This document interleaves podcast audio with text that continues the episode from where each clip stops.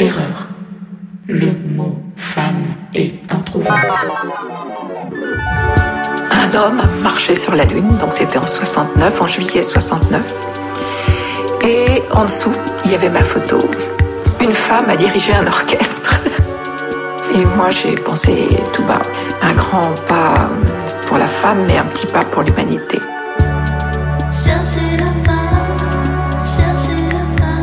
Le podcast qui parle des femmes et qui fait parler des femmes du monde de la musique. Bonjour à toutes et à tous, bienvenue dans ce premier hors-série de Chercher la femme. Je m'appelle Flore Benguigui et je suis une femme du monde de la musique parmi tant d'autres, en tant que chanteuse, autrice et compositrice, notamment au sein du sextet L'Empératrice. À travers ce podcast, je vous propose d'aller chercher les femmes méconnues du monde de la musique et de leur rendre hommage. Aujourd'hui, dans la première série, partons en immersion dans la maestra. Nous sommes début mars 2022. Au milieu de la tournée de l'impératrice qui reprend, je suis invitée par Arte Concert et par le Paris Mozart Orchestra à aller assister à la deuxième édition de la Maestra, premier concours de chef d'orchestre international uniquement réservé aux femmes, créé par la chef d'orchestre française Claire Gibault en 2020.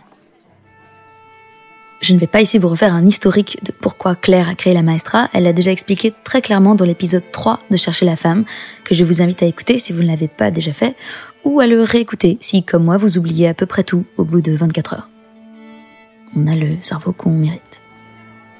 Donc me voilà sur place avec mon petit micro. J'assiste d'abord aux répétitions d'une des gagnantes de l'année passée, la jeune Stephanie Childress. Et déjà, je suis frappée par la grande maturité de cette jeune femme de 23 ans seulement, qui dirige avec un aplomb hallucinant un orchestre de 60 personnes, composé de musiciens et de musiciennes, tous plus âgés, voire bien plus âgés qu'elle. Elle les arrête, les complimente, ou leur dit qu'elle veut que ce passage sonne comme ça, qu'il devrait plutôt jouer comme ci ou comme ça. Et je me dis que jamais j'aurai le courage d'aller demander à des musiciens confirmés de s'accorder à mon oreille et ma propre vision de la musique.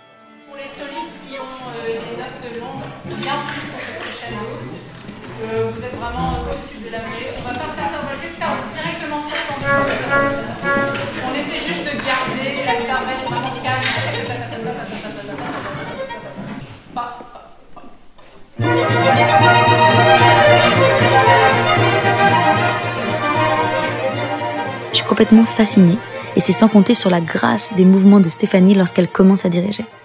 Et ça, c'est quelque chose que j'ai retrouvé pendant toute la compétition de la Maestra.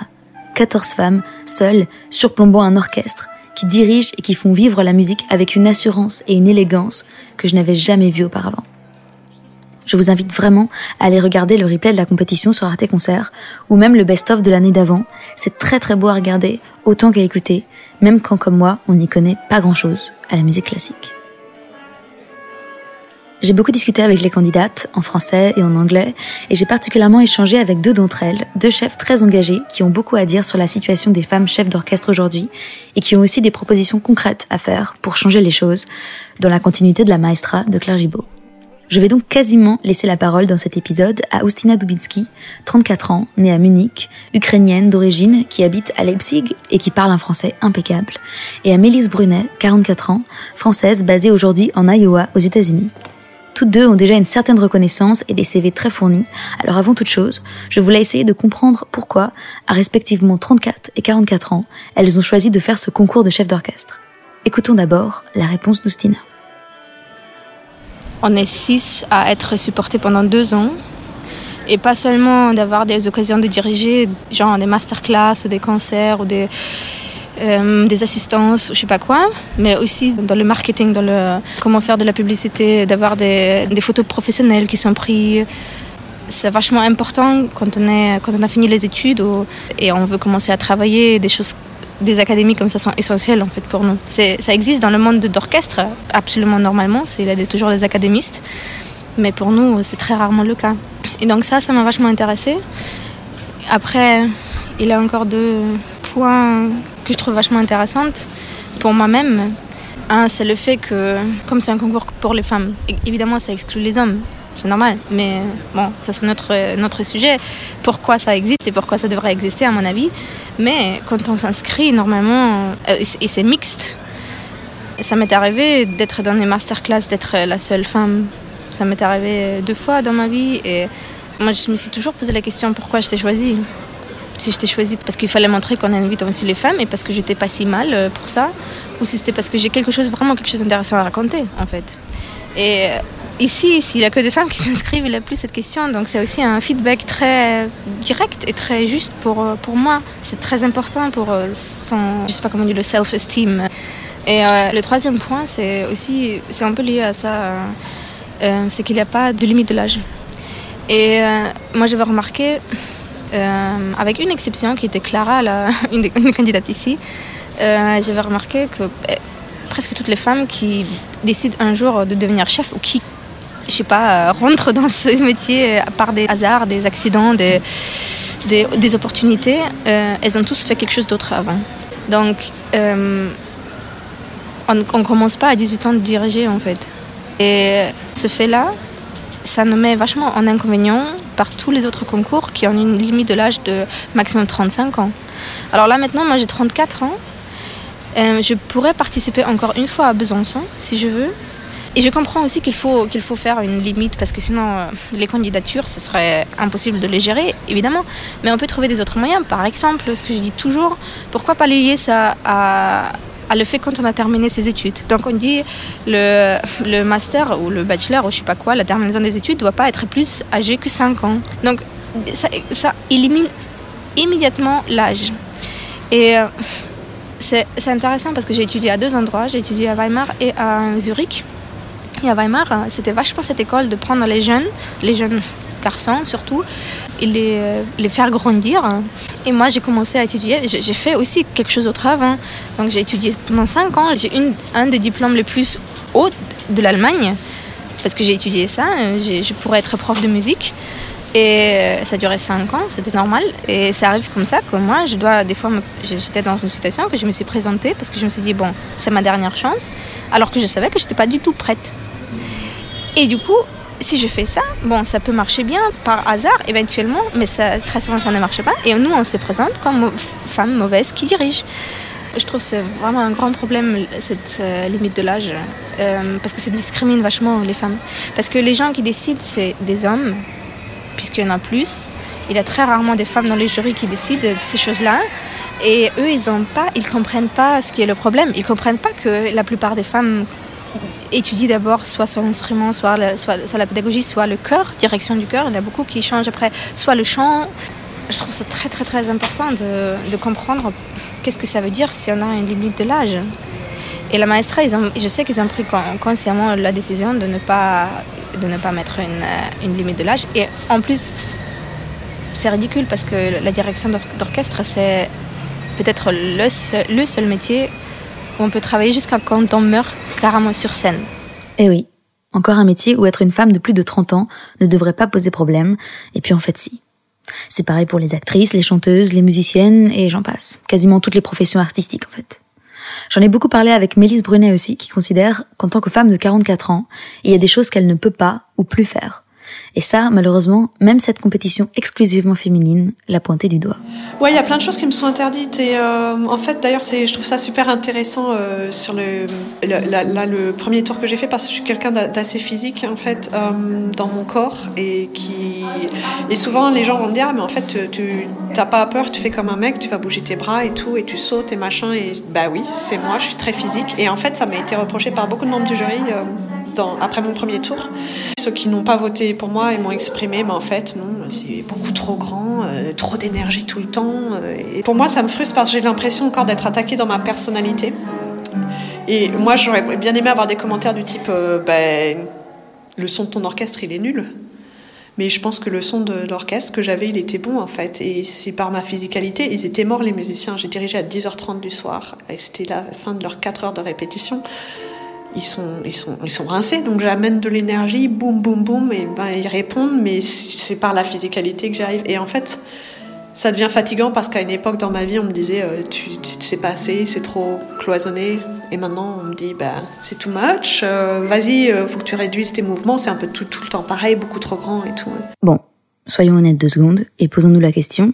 Est-ce qu'un jury reprocherait à un homme sa physicalité? Mais jamais on lui dira qu'il a trop d'énergie. C'est hallucinant. Hein.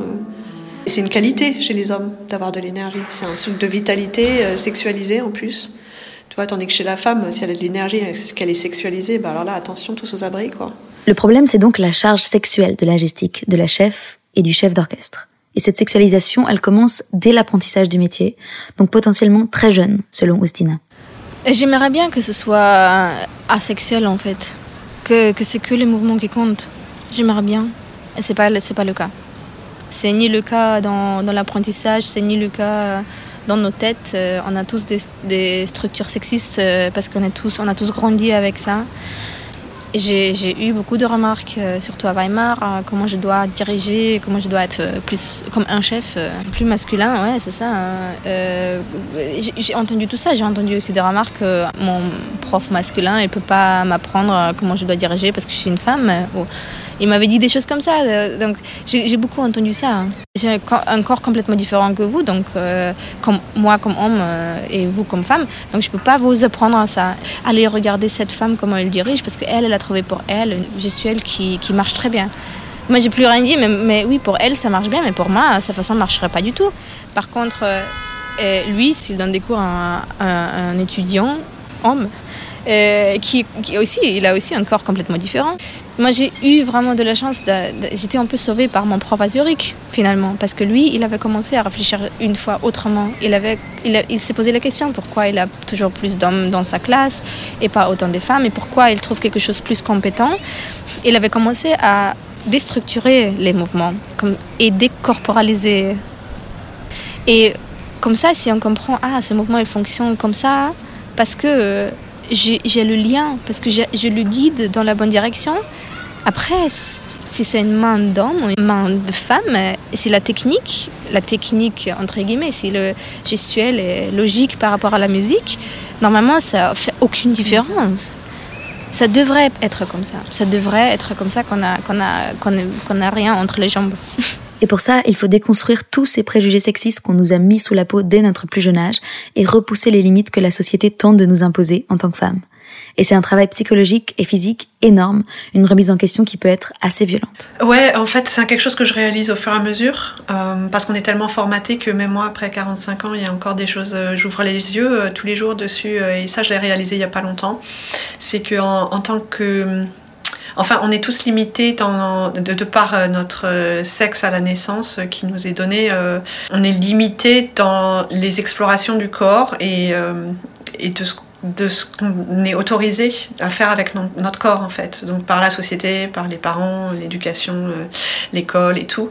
Et euh, ce qui fait que moi je me souviens par exemple j'étais une petite fille très très très joyeuse et qui adorait danser tout le temps, donc euh, tu me, les fêtes j'avais 2-3 ans j'étais en train de danser partout et j'avais cette vitalité dans mon corps en fait qui a très vite été bloquée par l'éducation à l'école et en tant que fille et tais-toi et, et tiens-toi sage et arrête de courir partout etc. Et en fait je suis devenue l'opposé, quelqu'un qui arrivait à avoir toutes les émotions seulement à l'intérieur et ne plus rien montrer à l'extérieur.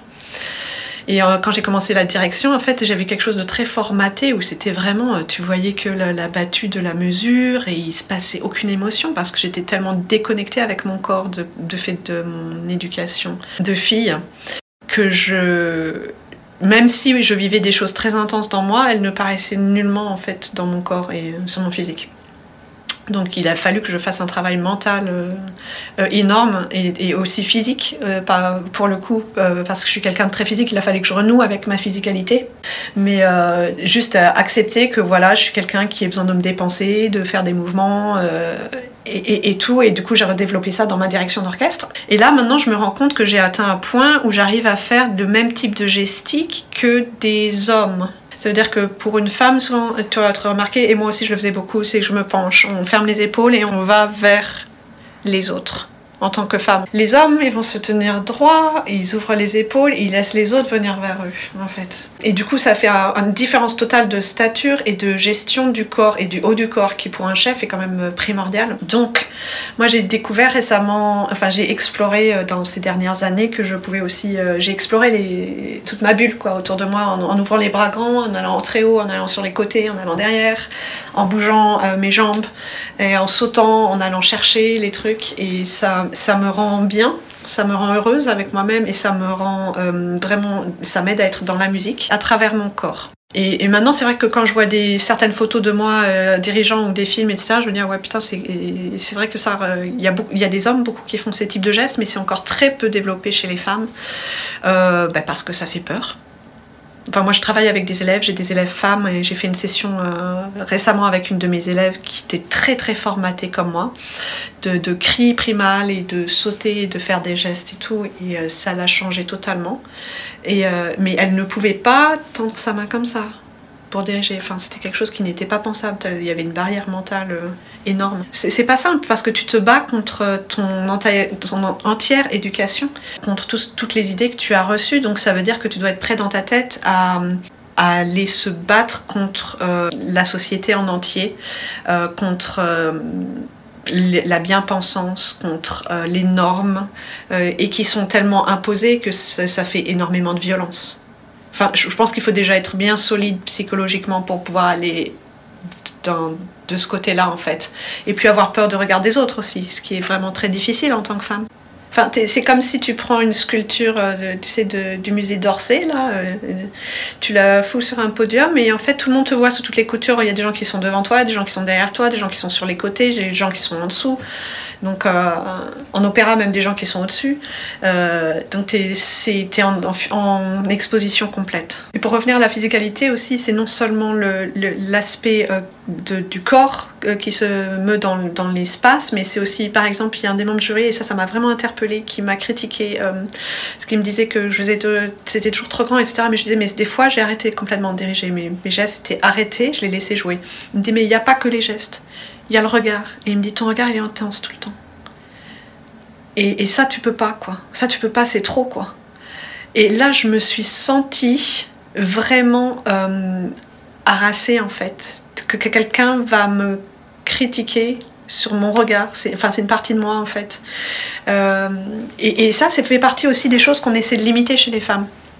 Mais c'est très violent. Et, et si t'es pas solide dans ta tête et que tu te prends des commentaires comme ça, Là, je, sais que j'ai des jeunes collègues, plus jeunes collègues, qui ont un peu moins d'expérience, qui ont reçu des commentaires et qui savent pas du tout comment les gérer en fait.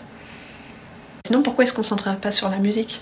Moi, j'utilise des outils qui sont de pas produire de son. Enfin, c'est ça qui est dramatique pour un chef. On est le seul qui peut pas produire de son. Donc, on est quand même obligé de trouver des ressources énormes pour euh, créer euh, une matière sonore euh, intéressante. Donc, moi, mes recettes, c'est ma physicalité, c'est mon regard, c'est ma présence, c'est les gestes, c'est tout ça. Et et si il commence à m'interdire de faire quelque chose, ça m'atteint dans ma personnalité et dans l'e- l'efficacité de mon travail. Mais lui, son job, en tant que membre du jury, c'est d'écouter le son que je produis.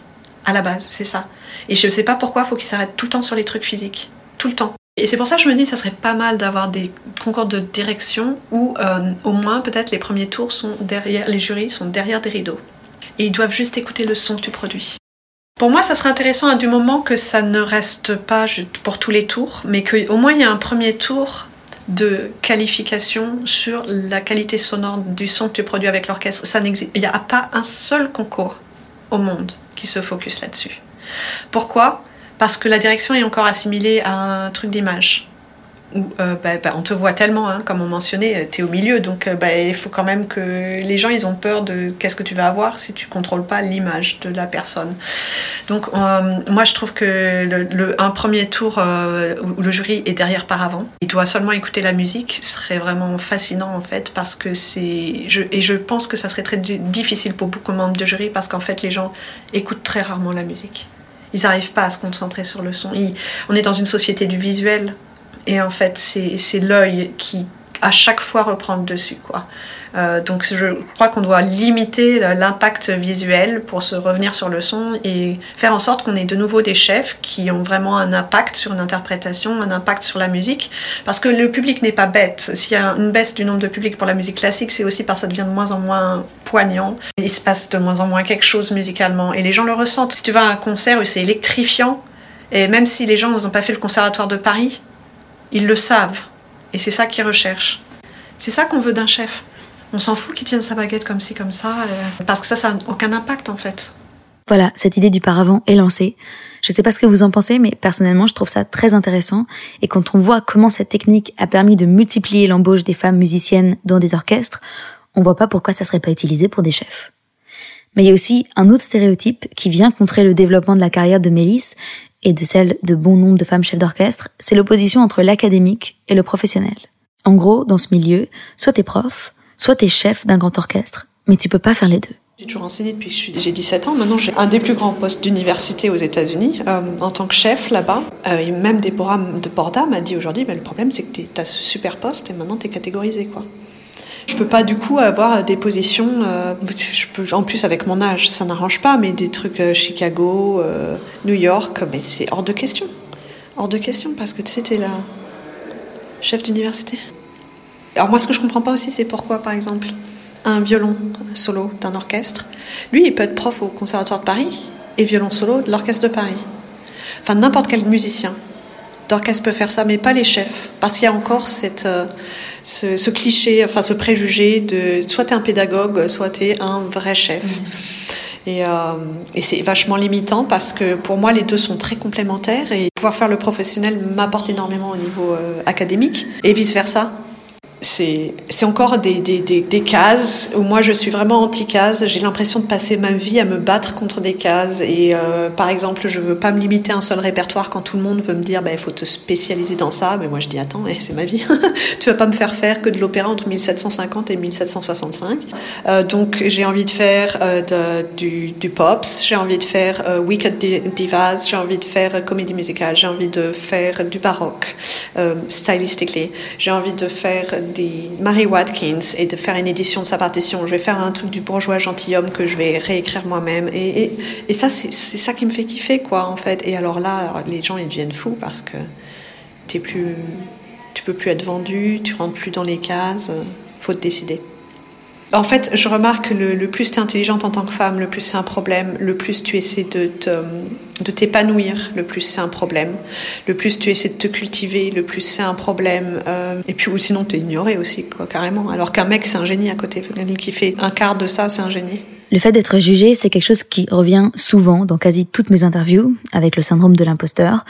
C'est très dur, en effet, de rester stoïque et de ne pas remettre en question toute sa légitimité quand on est l'objet de critiques constantes sur absolument tout, notre travail, mais aussi notre personnalité, notre confiance en nous, ou évidemment notre physique. Moi, c'est l'histoire de ma vie, euh, d'être confrontée au sexisme à tous les niveaux, en fait, dans ce métier. Le, premier stage de direction que j'ai fait, c'était avec euh, le professeur du Conservatoire de Paris. C'était juste un stage. Et après le concert, je suis donc c'est quelqu'un de très respecté par ces conservatoires de Paris, tu vois. Donc c'est un peu le Graal.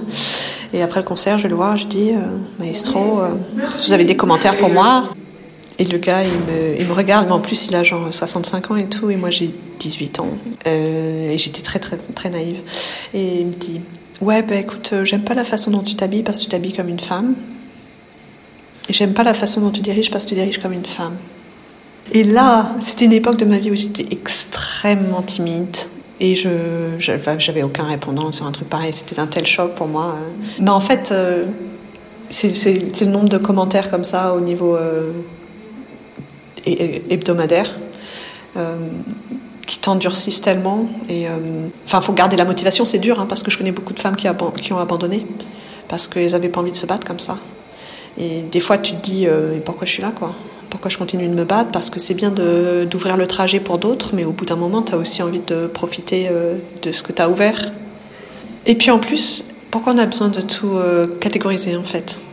Euh, moi, je sais, moi, j'aime bien m'acheter des baskets hommes, des pantalons hommes, des fois. Enfin, j'aime bien changer en fait parce que le choix est, c'est rigolo quoi. Et, euh, ça me fait me sentir bien. Et et puis, euh, et puis déjà avoir des trucs super féminins dans d'autres domaines. Et, le problème, c'est que je peux pas en parler en fait, ouais, et je peux pas me comporter comme ça parce que tout de suite tu es jugé. Euh, et, que ça t'enlève euh, un côté artistique tout de suite, on te, on te, met dans une catégorie, alors que voir différentes personnalités, ça reflète mieux la société et, euh, ça fait sentir mieux beaucoup de personnes et puis ça crée d'autres inspirations. Pourtant, quand on décide de ne pas rentrer dans le moule, on s'expose aux critiques des professionnels, des jurys, mais aussi du public et des journalistes, dont certains n'ont pas oublié d'être sexistes eux aussi. Et Mélisse a d'ailleurs une petite dédicace pour l'un d'entre eux. Il y en avait un qui était. En plus, ils ont utilisé ma photo en, en premier. Slip the disc. C'est un, un, gros connard qui. Ah. Un gros connard, ça fait du bien. Qui a écrit cet article et. Et il disait euh, Ah ouais, maintenant il n'y a plus assez de femmes chefs, donc ils sont obligés d'appeler les plus de 40 ans. C'était le titre. Je confirme, cet article abject existe bel et bien et il est signé Norman Lebrecht. On l'embrasse bien fort et on lui souhaite un bon rétablissement. Soignez bien vite son gros bobo parce que ça a l'air très très très très douloureux, la pauvre chouchou. Heureusement, la maestra et le fait que le concours ne soit pas ouvert aux hommes crée aussi une zone de solidarité féminine très importante. Parce que les femmes de ce milieu, comme de bien d'autres milieux, si ce n'est tous les milieux en fait, sont systématiquement mises en concurrence et donc isolées les unes des autres. Pendant que les hommes, ceux-là donnent grave, s'entraident et se renvoient l'ascenseur entre eux à tout bout de champ. Il y a beaucoup plus de solidarité entre les hommes qu'il n'y a entre les femmes. Euh, ce qui, moi, m'afflige, mais alors à un point, euh, j'essaie vraiment d'aider toutes mes élèves, même femmes, euh, et de leur donner autant de chance qu'aux hommes, parce qu'on n'y pense pas, mais enfin, en tant que femme, on s'est battu pendant des millénaires pour être la favorite d'un homme, en fait, et ça voulait dire tuer les autres femelles et faire en sorte qu'elles soient vraiment dénigrées, parce que si on pouvait plus coucher avec le mâle dominant, et eh ben, c'était la galère, quoi. Et c'est des millénaires de ça qu'il faut changer. La concurrence. Et, euh, et, ça se ressent tellement dans les relations féminines des fois euh, qu'il faut vraiment être avec des femmes qui ont conscience de ça pour pouvoir passer à un autre niveau. Et là, euh, par exemple, euh, ça c'est des femmes qui comprennent qu'ils sont à un autre niveau et du coup il y a une vraie solidarité. Il y a vraiment quelque chose d'unique qui se passe en fait entre nous. Elle parle bien évidemment des candidates de la maestra. Entraînant dans les couloirs de la Philharmonie pour chercher des interviews, j'ai pu en effet remarquer les liens qui s'étaient tissés entre les candidates en seulement quelques jours, qui s'encourageaient mutuellement, se donnaient des feedbacks, des conseils. Et Oustina me disait avoir pu aborder des sujets avec elle dont elle n'aurait tout simplement pas pu parler dans un concours mixte. Parce qu'une femme chef, c'est potentiellement une femme mère, avec la charge mentale que ça suppose, mais aussi tout simplement une femme qui a ses problèmes de femme, genre ses règles, avec toute la charge mentale que ça suppose aussi. les mecs qui nous écoutent, pas de panique, respirez, ne zappez pas, on ne va pas parler de trucs qui vous dégoûtent, genre euh, du sang qui coule, euh, des tampons, de cups menstruels. Ah mince, oups, je viens d'en parler en fait. Pardon, zut. Moi, je me suis intéressée, euh, j'ai pas encore fait les statistiques, mais je me suis dit, on est 14 femmes. Je me demande, parce que moi, j'étais, j'ai encore mes règles, ça, ça se termine là maintenant, mais je me suis demandé combien de femmes ont ces règles en ce moment, combien de nos candidats des 14. Parce que ça, c'est aussi quelque chose euh, que, oui, on, on, le connaît. Nous, nous, les femmes, on connaît. On connaît aussi de ne, de ne pas forcément d'en parler ou de quand même fonctionner, même si on ne peut pas. Heureusement, j'avais ma journée dans le train. Ma, ma, journée que je ne peux pas rester debout. Ça, c'est heureusement, j'avais de la chance. Mais par contre, oui, ça aussi, c'est un fait que des fois, on ne peut pas être debout. Normalement, si on fait les répètes, on a une chaise quand même. Mais bah, si on dirige un concert qui dure 3 heures, on, est debout. Mais on n'est pas assez nombreuses encore hein, pour, que ce soit vraiment un sujet en fait. Ça va, probablement venir. Ou même si on est enceinte, si on dirige enceinte, là, avec Mirga, c'est le meilleur exemple. Si, si, on arrive avec, euh, un gros ventre, euh, on n'est pas handicapé. On peut le faire. Elle, c'était pendant très longtemps, c'était la seule euh, femme chef, bon, c'est celle qui est, qui, est, euh, qui est très très connue, euh, qui était mère. La seule que moi je connaissais, dont, dont je savais que c'était possible. Et, et, maintenant, là, ici, on est, trois, on est trois mères. Ça fait du bien aussi d'en parler. On est aussi avec nos expériences. Parce que nous, si on est, si on est parents, on a deux vies. En fait, on a une vie professionnelle et on a une vie familiale. Et c'est difficile des fois. Donc c'est vachement intéressant de, voir enfin, de pouvoir enfin en parler parce que euh, un chef d'orchestre père, euh, c'est plus souvent accepté qu'il n'est pas là en fait. La Mirga dont Ustina parle, c'est Mirga Grazinite, désolé, je sais pas comment ça se prononce, chef d'orchestre lituanienne qui a plusieurs fois brisé le tabou de conduire un orchestre enceinte. Tabou qui persiste encore aujourd'hui alors que des chefs enceintes, il y en a potentiellement plein. Comme cette chef américano-russe qui s'appelle Lydia Yankovskaya et qui a conduit l'ouverture de l'opéra Becoming Santa Claus à l'Opéra Théâtre de Chicago en décembre 2021, cinq jours avant d'accoucher, et qui, trois jours après avoir accouché, revenait conduire la fin du même opéra. Les critiques ont été très élogieuses et ont salué sa direction pleine de nuances et de couleurs. Lydia tweet à ce moment-là, quand j'ai commencé à diriger un orchestre, les gens me disaient qu'une femme ne pouvait pas faire ce travail à cause de l'effort physique que ça demande. Ils ne m'ont jamais expliqué exactement ce que cette exigence physique était, mais c'est certainement rien à côté d'un accouchement. Elle ajoute quelques mois plus tard, quand j'ai eu mon premier enfant, les gens m'ont dit que personne ne voulait voir une femme conduire un orchestre enceinte, et que je ne pourrais pas diriger en devant m'occuper d'un enfant qu'être mère et chef était incompatible. J'ai dû persévérer, sans aucun rôle modèle sur ce terrain-là. Comme quoi, même en 2022, il y a encore pas mal de boulot là-dessus. Pour finir, j'avais remarqué que dans le répertoire du concours, Claire Gibault avait glissé quatre compositrices, et pas des moindres. Clara Schumann, Alma Mahler, Louise Farinck et une compositrice contemporaine nommée Graciane Finzi, qui avait pour l'occasion composé une création originale. Je vous restitue rapidement l'histoire des trois premières pour celles qui ne les connaîtraient pas. Alors d'abord, Clara Schumann. Compositrice allemande, brillante et célèbre au XIXe siècle, pianiste exceptionnelle, adulée en Europe, compositrice précoce et extrêmement prolifique, mais qui a été stoppée à 34 ans, en pleine ascension, car après s'être mariée au compositeur Robert Schumann, avec qui elle a huit enfants, elle arrête de composer parce que son mari lui demande de s'occuper de toute la petite famille, et surtout pour laisser à Robert, pourtant bien moins connu qu'elle à l'époque, l'espace mental pour composer. Par exemple, quand il doit se concentrer pour composer à la maison, elle a tout simplement pas le droit de jouer de piano. Bah ouais, bah ça fait du bruit quoi, merde, c'est chiant. Ouais, on peut pas se concentrer, on s'entend plus là en fait. Pauvre Robert, euh, il s'entend plus composer quoi. Voilà, c'est un peu la même pour Alma Mahler, compositrice viennoise iconique, femme libre et fascinante, interprète et compositrice qui a influencé des musiciens, des peintres, des architectes, des écrivains, et qui se marie avec Gustave Mahler, de presque 20 ans son aîné, hein, au passage, qui lui demande immédiatement d'arrêter de composer pour éviter toute rivalité entre eux. Le mec lui écrit dans une lettre Tu n'as désormais qu'une seule profession, me rendre heureux. Voilà, je vais même pas commenter ce truc parce que ça va m'énerver. Ça, ça va m'énerver. Ça monte. Voilà, ça y est, je suis énervée. Ajoutons que Gustave Mahler n'était pas du tout intéressé par les œuvres de sa femme, mais bon, Alma détestait aussi la musique de Gustave. Comme quoi, votre mec peut avoir des goûts de chiottes et aussi être un sacré tocard, et vous l'aimez quand même. Bref. Alma fait partie de ces grandes oubliées de l'histoire de la musique. Elle a composé de nombreuses œuvres, mais seules 14 d'entre elles nous sont parvenues. Même topo pour Louise Farinck, compositrice française adulée au XIXe siècle, mais qui a complètement sombré dans l'oubli. Elle est quasiment la seule femme à composer des symphonies au XIXe siècle, mais n'a jamais composé d'opéra, qui était pourtant le genre à la mode à l'époque pour se créer une réputation solide. Niveau mec, elle a eu carrément plus de chance parce qu'elle s'est mariée à Aristide Farinck, qui, loin de faire obstacle à sa carrière, a passé sa vie à la soutenir, à faire connaître et éditer ses œuvres. Bah voilà, on demandait juste ça en fait, c'est pas compliqué. Elle est aussi une pianiste très respectée. C'est la première femme à obtenir une place de professeur de piano au Conservatoire national de Paris. Et elle a tellement de street cred qu'elle demande et obtient même d'être payée pareil que ses homologues masculins après 7 ans d'enseignement au Conservatoire. On est quand même en 1845. Trop la classe. Voilà pour le tableau, très résumé bien sûr. Ce qui est important, c'est que ces compositrices sont, en plus d'être complètement méconnues, jamais jouées dans les grands concours internationaux de chefs d'orchestre.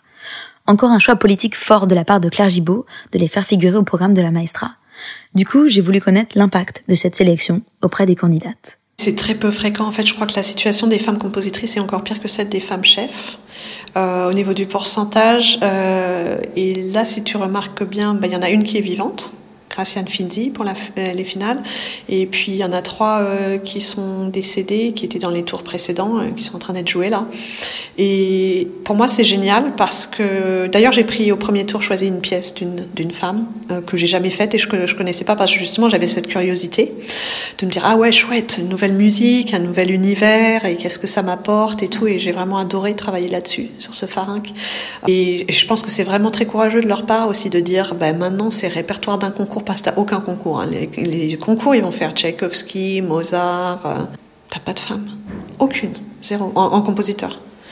Euh, parce qu'ils imaginent que euh, du coup c'est pas du vrai répertoire parce que c'est pas joué souvent et puis ils font pas l'effort non plus d'aller chercher quel répertoire est intéressant pour un concours et peut être joué. Ça demande un effort parce que c'est pas des choses qui sont connues, donc ça veut dire que tu vas passer du temps, que tu vas faire de la recherche.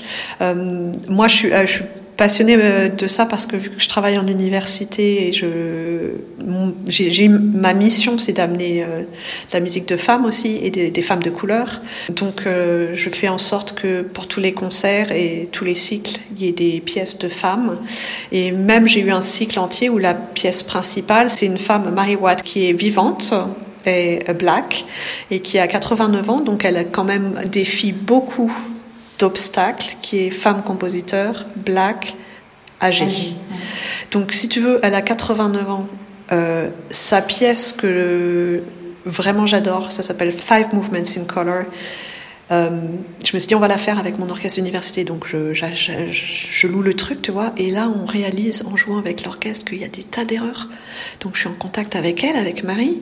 Et, euh, et là, je réalise qu'en fait, elle a personne qui lui a fait la notation de la musique. C'est elle-même qui le fait à 80 et quelques années, qui doit le rentrer tout dans les trucs Sibelius. Tu vois la complexité du truc. À 89 ans. Il faut qu'elle rentre sa musique toute seule et du coup, il y a des erreurs partout parce qu'elle n'a pas de formation et puis elle est âgée, elle est dépassée. Donc ça veut dire qu'elle, pendant toute sa vie, elle a été obligée de se manager de A à Z, donc du pur, de la pure création artistique dans sa tête, à la mettre sur le papier, à la rentrer sur un ordinateur, à contacter des orchestres. Donc elle fait tout, elle fait euh, manager, producteur, machin. Mais ça veut dire quoi? Ça veut dire que par rapport à d'autres compositeurs qui ont des éditeurs, etc., ben, elle perd son temps elle perd son talent, elle peut pas créer autant, elle peut pas gagner autant d'argent, et, euh, et, sa musique est moins jouée parce que ses pièces, il y a plein d'erreurs. Du coup, euh, j'adore tellement sa pièce qu'en fait, euh, j'ai décidé, j'ai lancé un projet à l'université où on lui, on lui édite cette pièce en entier. Euh, donc toutes les parties séparées, le score total, et on va lui mettre sa clé en main, en échange qu'on peut le jouer quand on veut, on lui donne sa clé en main pour qu'elle puisse le louer à tous les orchestres, et du coup il y a une lignée d'orchestres qui, qui, qui, sont dans l'attente de pouvoir... Euh, récupérer les partitions et pour pouvoir jouer sa musique. Et pour elle, c'était, euh, enfin, quand on lui a dit proposer le contrat, c'était les épaules qui sont tombées de 10 mètres, quoi. Et c'est intéressant si tu vas sur les sites des orchestres, des concours de, chefs, tu regardes la liste euh, des pièces et tu vas en voir zéro, quoi. Et je pense que moi, c'est ça, là, ça, me rend vraiment fière d'être française, en fait, que pour une fois, c'est quelqu'un en France qui, qui fait avancer les choses. C'est vraiment assez rare. Eh oui, c'est une Française et une femme qui fait avancer les choses pour les femmes chefs d'orchestre et les femmes compositrices. Claire Gibault a d'ailleurs déclaré qu'elle arrêterait la maestra quand l'équilibre homme-femme au sein de la direction d'orchestre sera rétabli. Donc, on ne souhaite pas une longue vie à la maestra, mais on espère que les prochaines éditions seront tout aussi belles et prometteuses. C'était le premier hors-série de Chercher la femme. Merci infini à Mélisse Brunet, Oustina Dubinski et toutes les autres candidates de la Maestra avec qui j'ai eu la chance de discuter. Merci aussi à Claire Gibault et toute l'équipe du Paris Mozart Orchestra, de la Maestra et d'Arte Concert pour cette expérience incroyable et tellement inspirante. Merci à vous d'avoir écouté ce podcast. N'hésitez pas à le partager s'il vous a plu et n'hésitez pas à postuler à la Maestra si vous êtes une femme chef d'orchestre. Croyez en vous, foncez. Et si vous n'êtes pas chef d'orchestre, c'est pas grave du tout. Vous êtes probablement tout aussi formidable. Alors foncez aussi. Prenez soin de vous. À bientôt. Bisous.